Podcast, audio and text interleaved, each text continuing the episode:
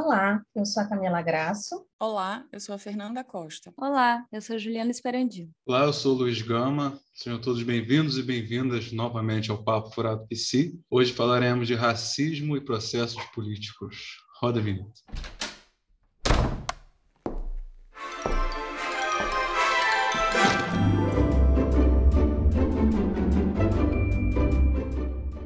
Eu acho que começar falando de, de processos políticos é muito importante quando a gente fala, como a gente falou no episódio anterior, que racismo é estrutural.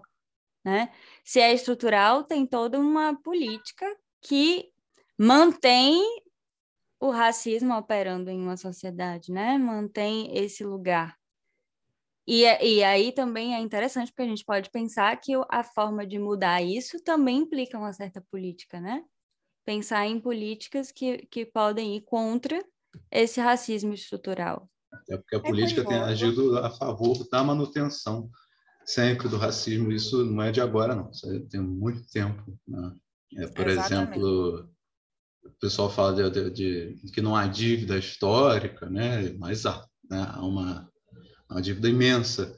Que, aliás, eu vi no, no, no canal do YouTube chamado Canal Preto, eu vi um, eles fizeram uma, uma, montagem bem legal assim de é, de um percurso né, do, do, das leis que foram criadas. A gente chegou a comentar dessas leis que foram pós Princesa Isabel, né, que a gente chegou até a comentar no, por alto no, no, episódio anterior.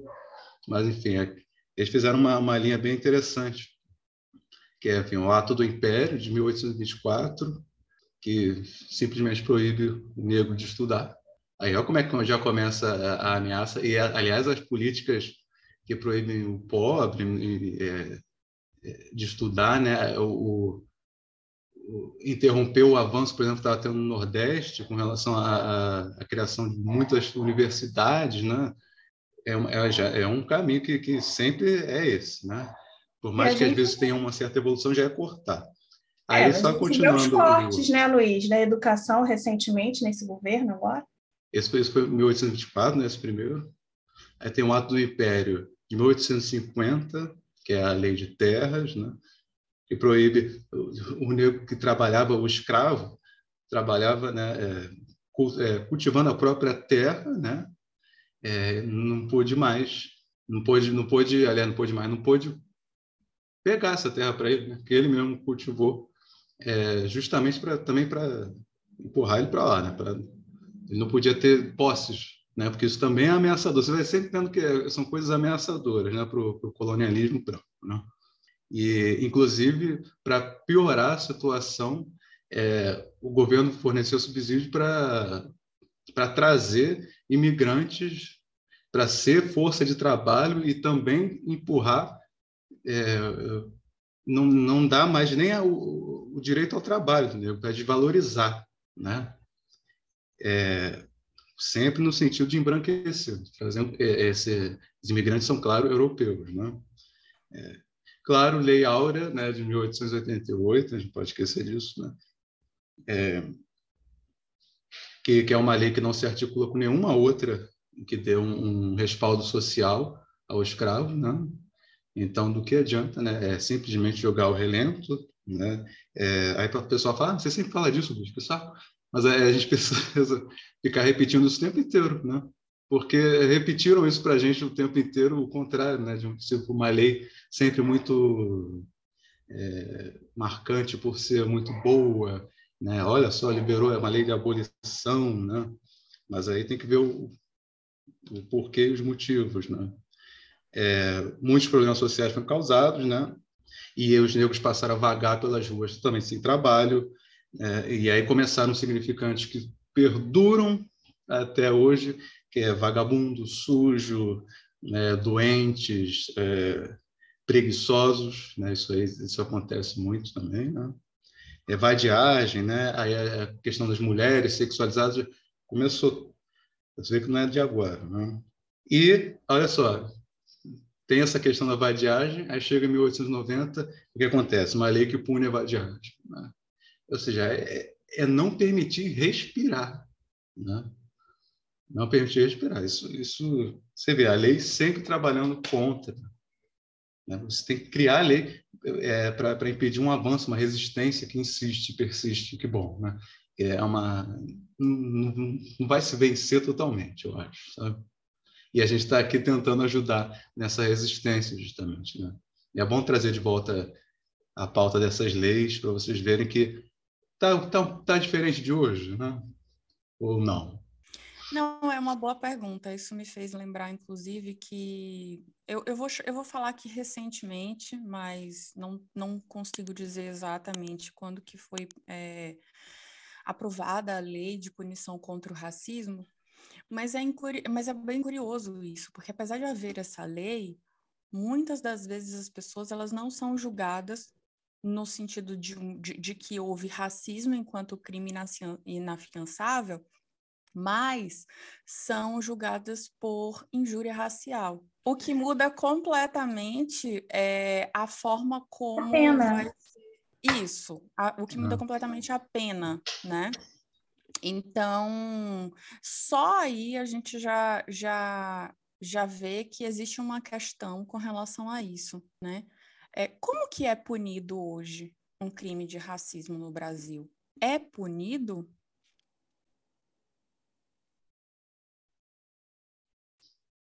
Então. Esse silêncio diz. Esse, esse silêncio diz muito, né? Aconteceu. Eu acho Fala que diz novo, muito, amiga. sim. Eu acho que, Eu diz, acho muito. que diz muito. Não é à toa, não. Eu acho que o que fica muito claro, se não ficou, deveria ter ficado, com a fala do Luiz, que trabalhar uma ideia de racismo reverso é completamente da ordem do impossível diante de tudo isso aqui que a gente está trazendo, né? Então, se não ficou claro, a gente está desenhando agora, tá? Por que que não existe racismo reverso? E é interessante pensar também que o próprio apartheid ele surge como uma política, né? Como uma política que sim tem como, como pano de fundo a segregação, mas tem uma, uma política que é de, de falar de um lugar que é esse lugar dos brancos, de resguardar algo para essas pessoas brancas que não deveria ser acessível aos negros. Esse algo que você colocou aí na frase, eu acho que é justamente o privilégio, né? É para uhum. manter os privilégios que a gente sustenta essa política racista, né? A gente precisa pensar em o que que o que que acontece quando a gente tem numa sociedade uma série de políticas de silenciamento de, de alguns grupos, né? E o que que a gente faz com isso? Isso é o grande problema do Brasil para mim, porque o grande problema do Brasil que não é só um problema econômico, é o fato de que temos uma disparidade enorme em relação às fontes de renda. E isso implica, olha como a coisa funciona, a máquina funciona de uma forma muito perversa, porque temos uma diferença muito grande em relação a posições sociais, e quem controla as políticas dentro da sociedade são as pessoas que já têm muito poder na mão. Como que essas pessoas vão abrir mão disso, né? E é vão um poder dar espaço. branco, o poder branco não é questionado ainda. Né? Muito difícil a gente a gente trabalhar políticas de reinserção, né, e de tentar pagar essa dívida histórica que a gente tem com pessoas que estão o tempo inteiro resistindo a abrir mão de um certo lugar social que elas têm. Esse uhum. é o ponto, assim, muito complicado do, do Brasil, principalmente. É o olhar para uma pessoa, por exemplo, que passou por uma universidade pela política de cotas, né? É sempre um olhar preconceituoso, né? Excludente, assim, né? olha para ela como se ela não tivesse condições, tipo, como se fosse uma falha dela, né? Tipo, ah, uhum. precisou de cota, ela não. Pois Mas, é. na verdade, ela precisou de cota porque a gente o tempo inteiro tá tirando todas as oportunidades dessa pessoa. Não é por ela incompetência. É ela precisou de cota porque teve uma lei lá que o Luiz falou, que agora não lembro de quando, proibindo o negro de estudar. Todas essas leis, né?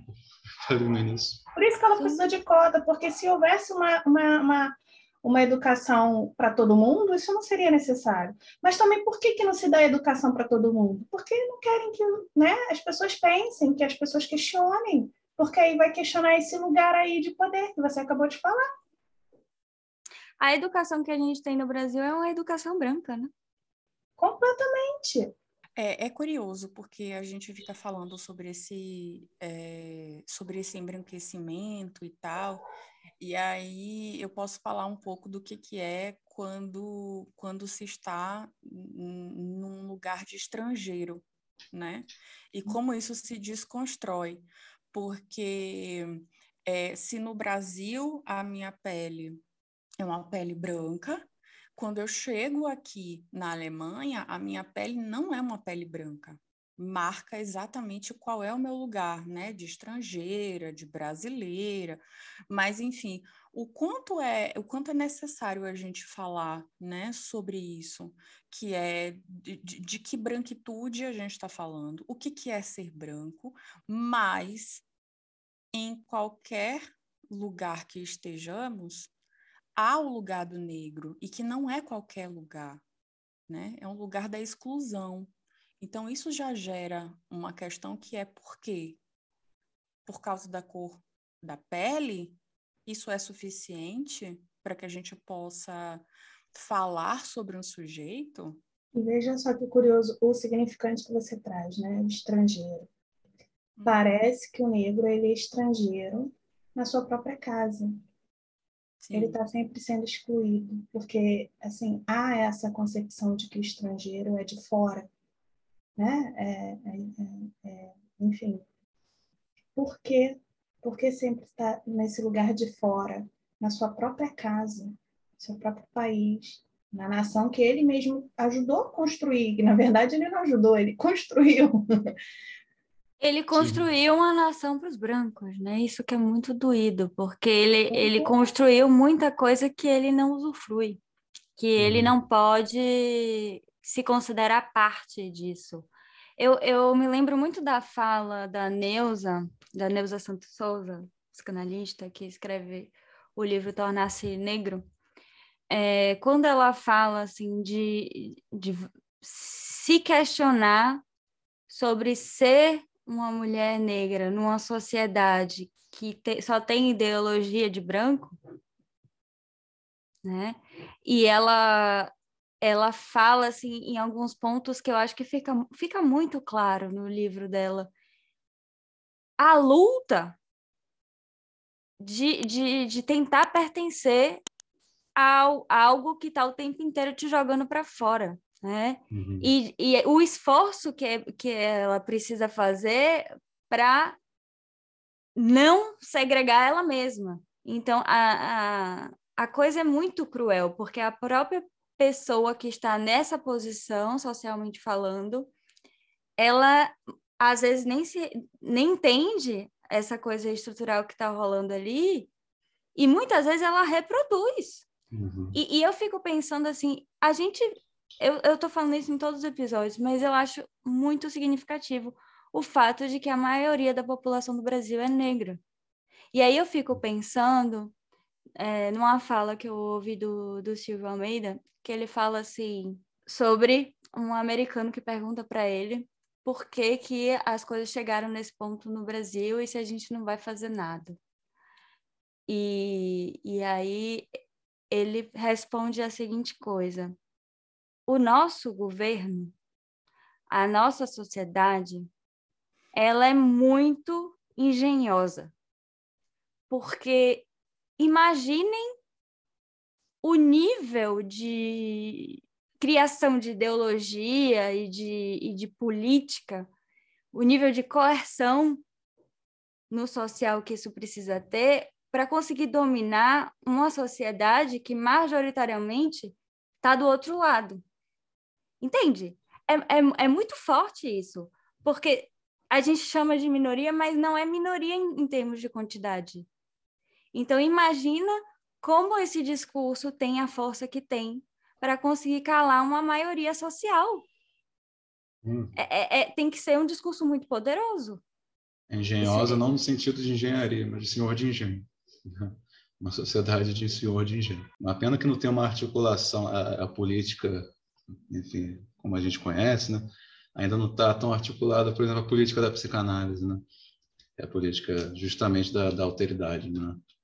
Que assume que há a alteridade, né? Porque é difícil ficar ouvindo, né?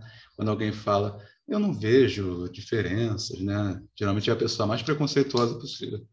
Eu não vejo diferenças, né? para mim todos são iguais, né? Só eu não vejo cores, né? Se não vê cor, vê tudo branco. Então. É exatamente Está faltando isso. cor. Exatamente isso. O discurso da igualdade é um discurso extremamente racista. É um discurso que gera segregação, porque ele apaga a diferença. E quando a gente tenta apagar a diferença, quando a diferença volta, porque volta, a gente quer calar isso a qualquer custo, e a qualquer custo implica coisas horrorosas, implica chegar a matar né? Que é o que a gente vê. Então, essa política da igualdade é uma política extremamente segregatória e, e, e, assim, que usa de um discurso de falso. É um falso fazer o bem, né? Assim, é, é, é o, o falso. A, a, o discurso da família, né? O discurso do, de uma moral que é extremamente questionável, né? E eu acho que uhum. quando a gente fala que a, a ética da psicanálise tem a ver com dar um certo uma importância para as diferenças e que a psicanálise não é moralista, é também pensar por aí, né? É, é pensar que, que precisamos de políticas que não sejam moralistas e o quando e, e quais são o, a gente talvez seja muito necessário a gente começar a se questionar quais são os discursos, os discursos mais é, racistas e mais impregnados dessa defesa da, de uma igualdade. Uhum. Porque é, são esses discursos que começaram a, a ganhar força agora. Sim. Uhum. Entende? Não, eu, eu ia exatamente nesse ponto, Ju, falar sobre esse essa construção que agora se usa do cidadão de bem. Né? E, e, e quando se pensa quem é esse cidadão de bem, né? Que, um branco. Que está em voga. Um branco. Um cidadão de bem. Um heterossexual. cidadão de bens. Isso é perfeito, essa sua fala. É, e, e, exatamente, de bens. Então, assim, como, como isso já marca um lugar muito específico e minúsculo na sociedade, né? Assim, se a gente for pensar em termos de, de pessoas brancas e que têm bens, enfim, como isso já marca um lugar que é um lugar muito pequeno na sociedade, como você fala, Ju, né? Que é numa sociedade brasileira que é majoritariamente negra. Sim, e aí eu vou puxar aqui uma um fiozinho na nossa conversa. A gente vive em olha que como essa coisa é, é, é ilustrativa assim da nossa sociedade. Salvador é uma cidade que tem muita tem uma riqueza cultural africana muito forte. E é um dos lugares, eu estou falando isso na condição de uma pessoa que nasceu lá e morou quase a vida inteira lá, né? Então, o discurso que, que se escuta é de um medo por exemplo, do candomblé, né, do, dos umbandas, né, de, dessa essa religião que é de matriz africana, né, que é uma uhum. religião preta, assim, majoritariamente falando. E, esse, e não se percebe que esse discurso é um discurso que está aí há muito tempo sendo reproduzido né? Que é aquele discurso que a gente falou no, no racismo estrutural, de, de que os brancos europeus chegou no Brasil para salvar e apresentou Deus, né? A Igreja Católica e tal. Então, assim, há uma demonização da cultura africana em um lugar que é construído a partir dessa cultura. Uhum. Isso é, é, muito doido. É por isso que foi tão necessário que eles pudessem fazer essa ligação, né? Assim, se a gente for pensar nos canoblecistas, é, dos orixás, e até nos umbandistas também, dos orixás com alguns santos da, da Igreja Católica né? No uhum. sentido de, de é, é, é, a resistência de tentar manter o mínimo das suas crenças, o mínimo daquilo que conta da história desses sujeitos que foram retirados da África, de diversos outros países. A gente faz aqui um recorte da África, mas a gente sabe que que de fato é, o processo não, não o processo de escravização não aconteceu somente na África mas o quanto foi necessário para que eles pudessem manter essas raízes de alguma maneira. E aí é muito curioso, porque hoje já existe, é, pelo menos em Salvador, falo também, quando soteropolitana, é, existe uma, uma, uma vertente muito interessante, que, ao que me parece, não estou falando com tanta certeza, mas começa com a mãe de santo, é, chamada Mãe Stella, ela, ela tem uma certa notoriedade em Salvador, que é o movimento de trazer os orixás enquanto orixás e não enquanto santos, né, da Igreja Católica, essa diferenciação. Porque eu acho que isso também marca um ponto, que é o ponto é, da cultura que, que, que, que remete, né? Que remete a uma cultura africana e que isso não fala de um lugar que é um lugar da Igreja Católica. Então, assim, tem esse, esse ponto que diferencia. E que eu acho muito interessante, porque isso faz é, mover uma reflexão sobre, então, o que, que a gente está querendo falar quando a gente fala de orixás, de cultura negra, de negritude, né? Quais são as nossas raízes? É, é, é, qual é a nossa história? E eu, é, eu lembrei de uma fala de um amigo meu que é, frequenta o candomblé e que ele me disse assim que me deixou muito chocada.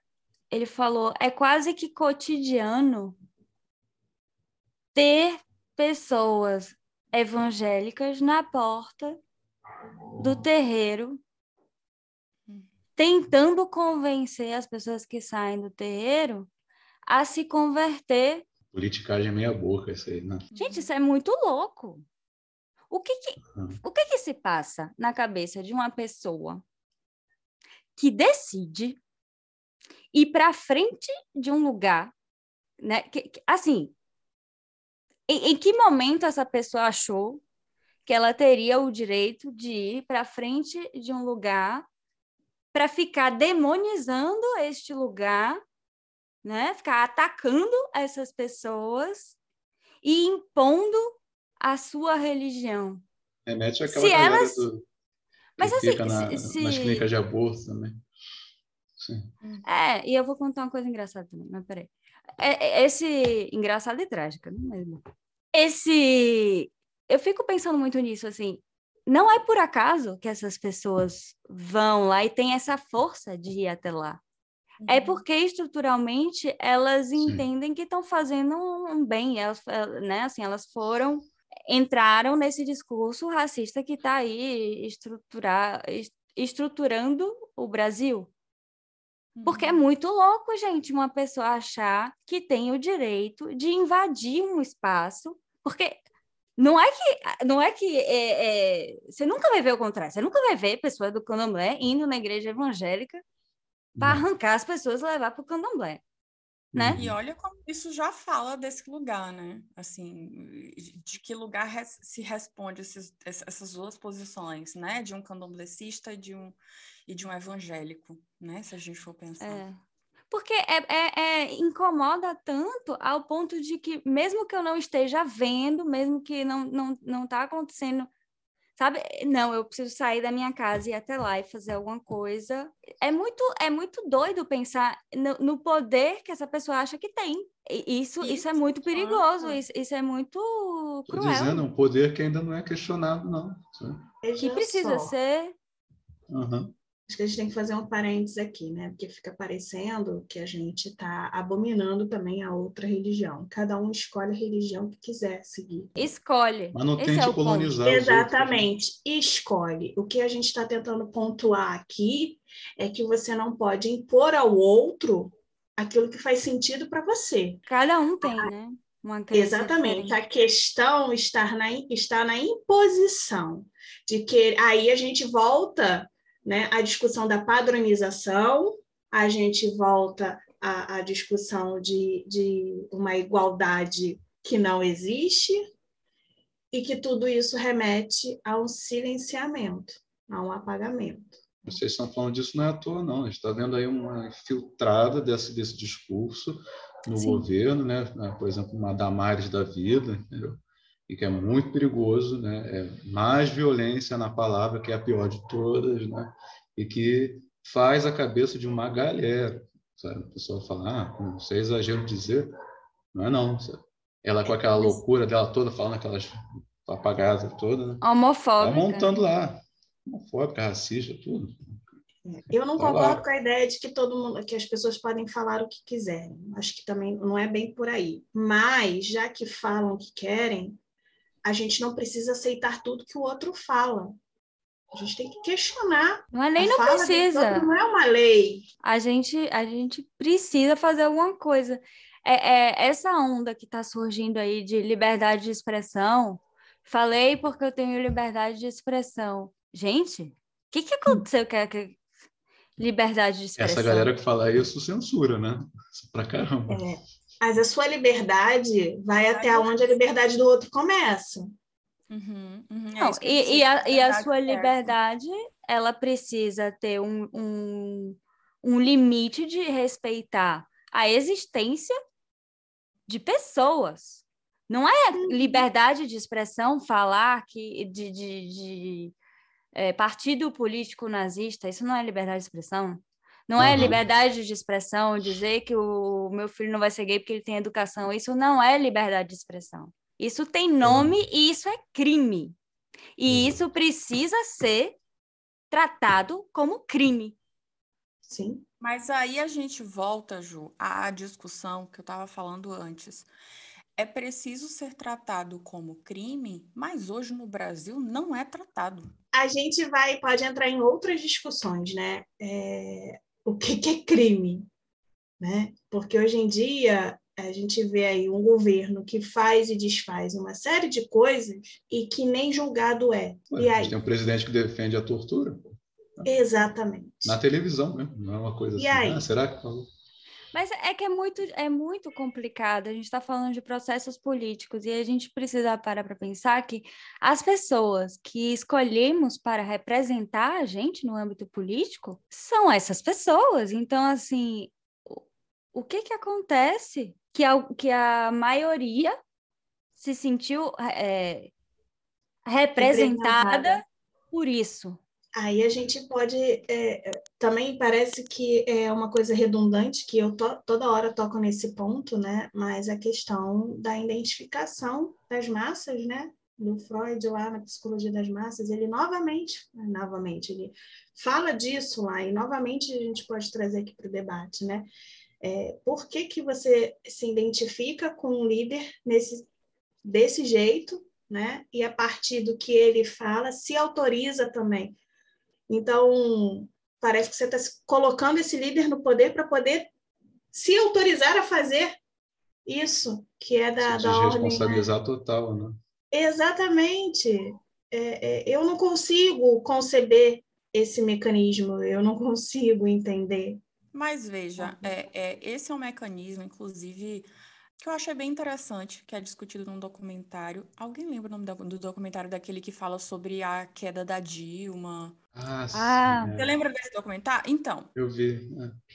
Mas como é eu- que é? É democracia em A democracia em Vertigem? vertigem.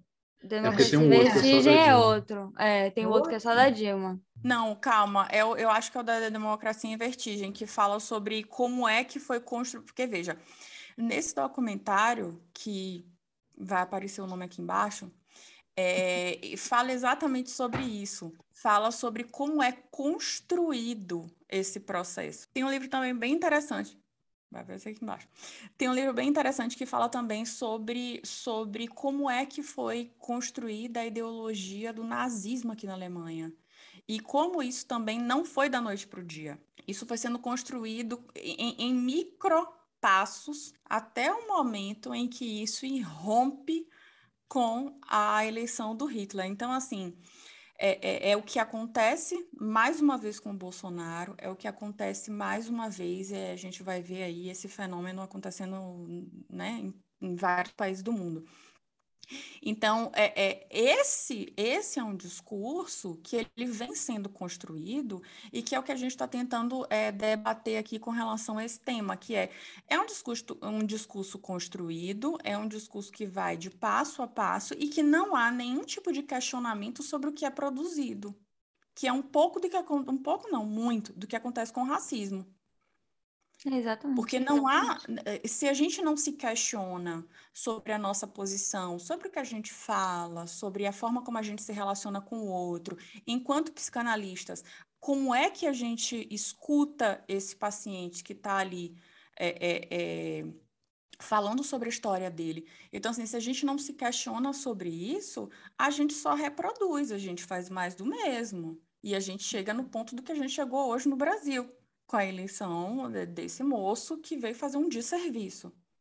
É mais do que um desserviço, né? Ele está ele tá agindo a serviço da necropolítica. Uhum. E, como a gente já falou aqui, e, e, eu acho que tem um outro ponto que, que é importante da gente levantar, que é pensar em qual a relação disso numa sociedade capitalista, porque esse discurso, o que dá força para tudo isso é o fato de autorizar que você não precisa abrir mão de nada no seu gozo, que você pode fazer o que você está afim de fazer, você pode, é liberdade de expressão. E, e não é isso, não é isso.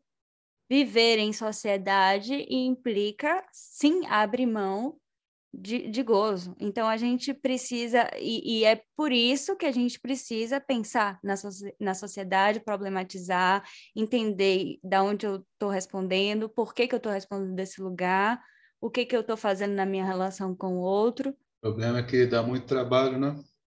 Porque é, foi até o que eu comentei no episódio com a Ana Laura, né? Do, daquela mini maquete que eu falei política, né? por exemplo, da, da eleição no Rio, né? Que teve, entre o Freixo e o Crivella, né? Que eu acho que é, é, pode ser um exagero, mas eu, eu não acho não é, dizer que uma frase pode ganhar, né? Assim, é, que mexe com a questão do ideal, né? O ideal está por trás de toda a violência, né?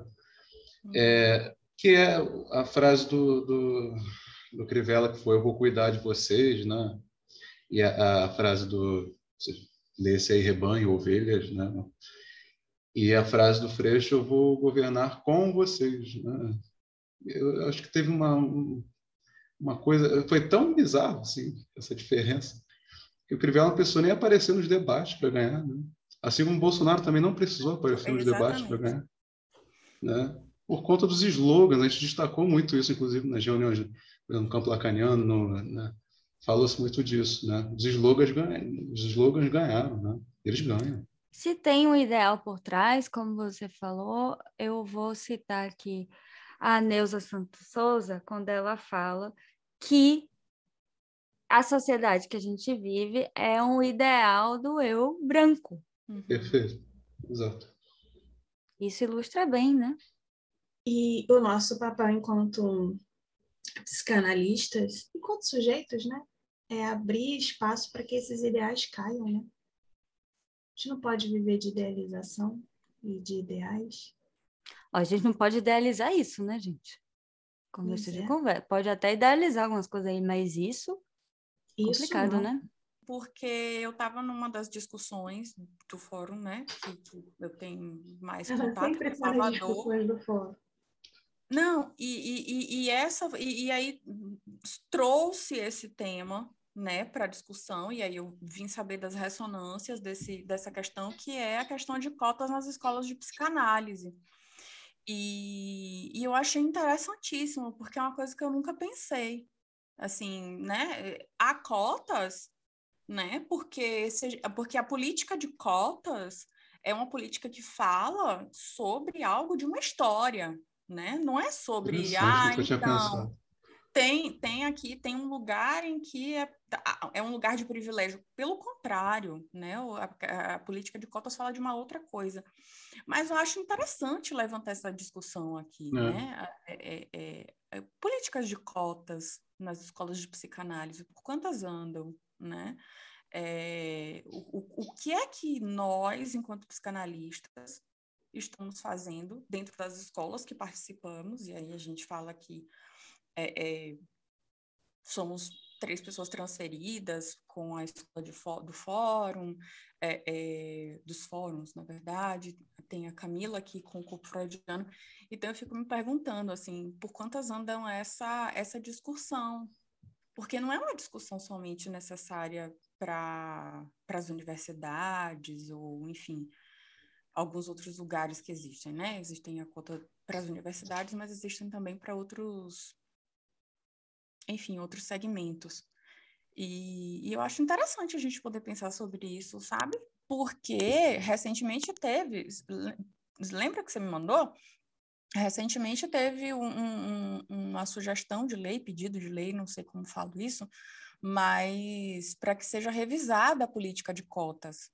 E agora que a gente está fazendo 10 anos das, da, da, da lei promulgada e das políticas de cotas sendo aplicadas, é, o que está acontecendo que, que esse deputado, enfim, esse político, está é, querendo rever essas cotas, rever, na, na, verdade, não rever as cotas também, rever a lei. Isso é, isso é preocupante. É, eu estava lendo um texto do Davi Bernard sobre racismo, que ele tem uma frase que, que eu colei ela assim na minha cabeça, ela, ela fica voltando. Que ele fala que o racismo é ser reduzido a uma cor que provoca um olhar que faz mancha. Que interessante. Bonita essa frase, né? Sim, sim. Muita coisa para tirar daí.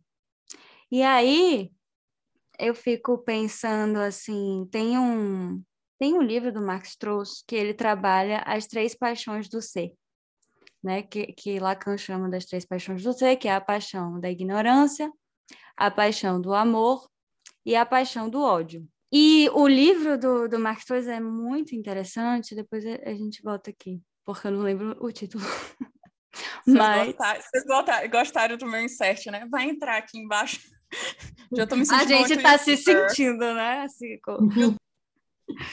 Nesse livro do Mark Strauss, que ele trabalha essas três paixões do ser, ele vai dizer que a paixão do ser, que o que, que é a paixão do ser, né? É isso que motiva a gente, isso que faz a gente pulsar, né?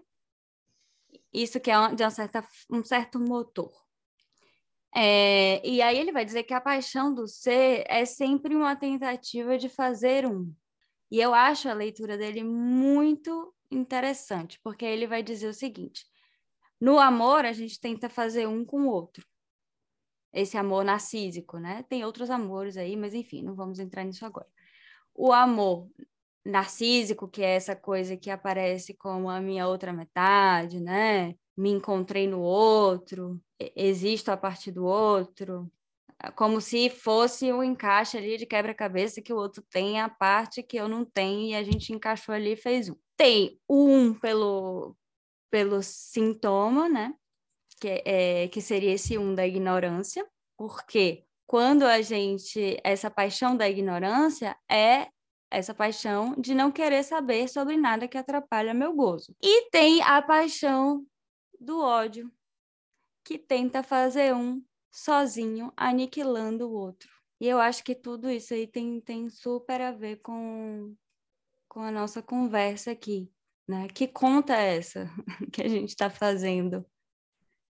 Quando a gente a tenta é fazer nós nunca, nunca vamos é, conseguir fazer um, né? Somos alguns e não um.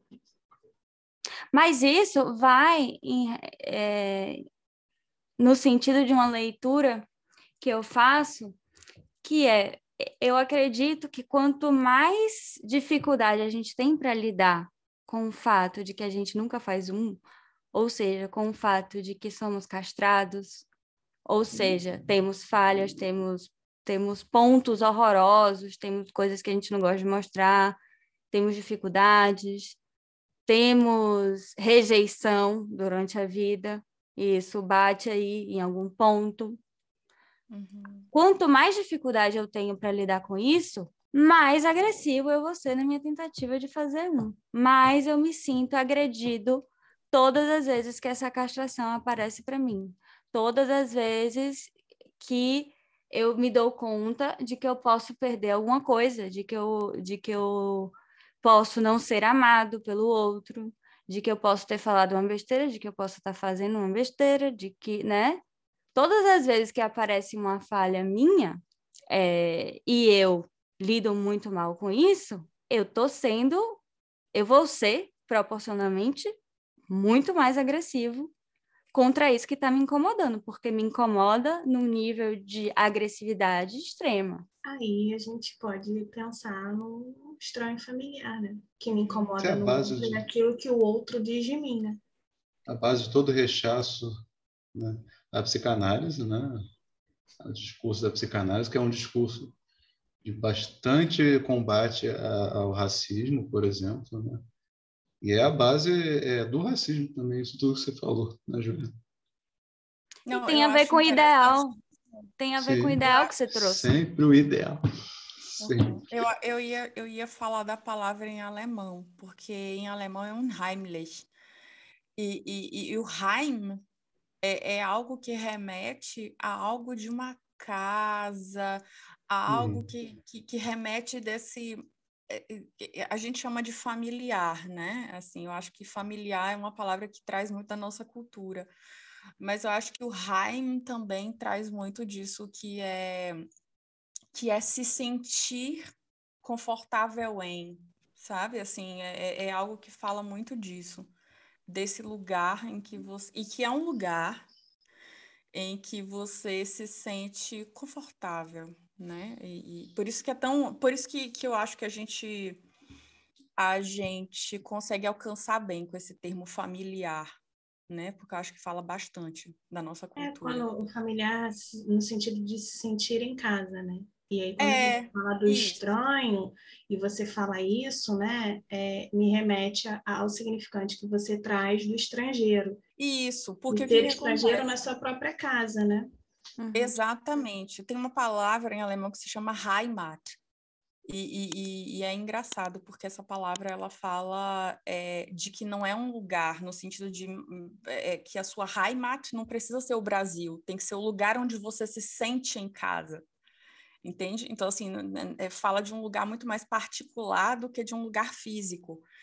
E aí, quando a gente fala dessa coisa que é estranha, e aí, e aí né, Freud usa esse termo maravilhoso do Unheimlich, é, é, fala exatamente disso, que tem algo que fisga esse sujeito, que é dele, que é da concepção dele do que é se sentir em casa e que causa um estranhamento tão grande que ele repudia. Que louco, é. né?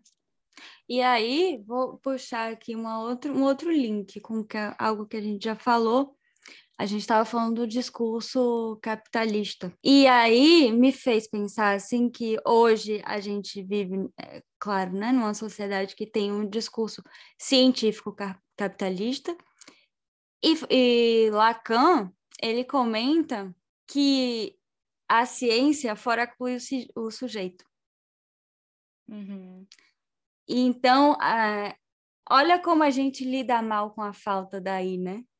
Porque Lacan vai dizer que a ciência fora inclui o sujeito e que a psicanálise, e a Marianita tem uma frase que ela diz que a psicanálise seria a forma de colocar o nome do pai aí de novo nesse sujeito, né? E de olhar para esse, eu estou falando agora, né? De olhar para esse singular que a ciência fora cui. Então, veja como a estrutura social ela aumenta esse mal-estar com a falta. Né? E aumenta para entrar no discurso do falta mesmo, mas falta porque você ainda não comprou esse objeto maravilhoso. né? Falta porque você. Ah, você comprou, mas agora já tem um novo. Ah, muito melhor. Esse aí não serve mais para nada. Né? Então, esse discurso é um discurso que alimenta muito esse mal-estar. E a gente tem consequências disso. Então, gente, acho que hoje o papo foi bem interessante. Acho que a gente trouxe algumas questões que esperamos que vocês fiquem bastante provocados para poder pesquisar, discutir com a gente. É, nós estamos no Twitter, no Instagram, no YouTube, no Spotify. Então, se vocês quiserem bater um papo com a gente, deixar as suas sugestões, comentários sobre o tema, a gente vai adorar ouvir vocês, tá? Não esquece de deixar o like, porque eu acho que ajuda bastante o trabalho da gente. E continua seguindo a gente aí nas nossas redes sociais. Eu sou a que mais peço like, gente. É sobre eu isso. Sei. Você só pede like. eu é peço like. Sim, eu peço like.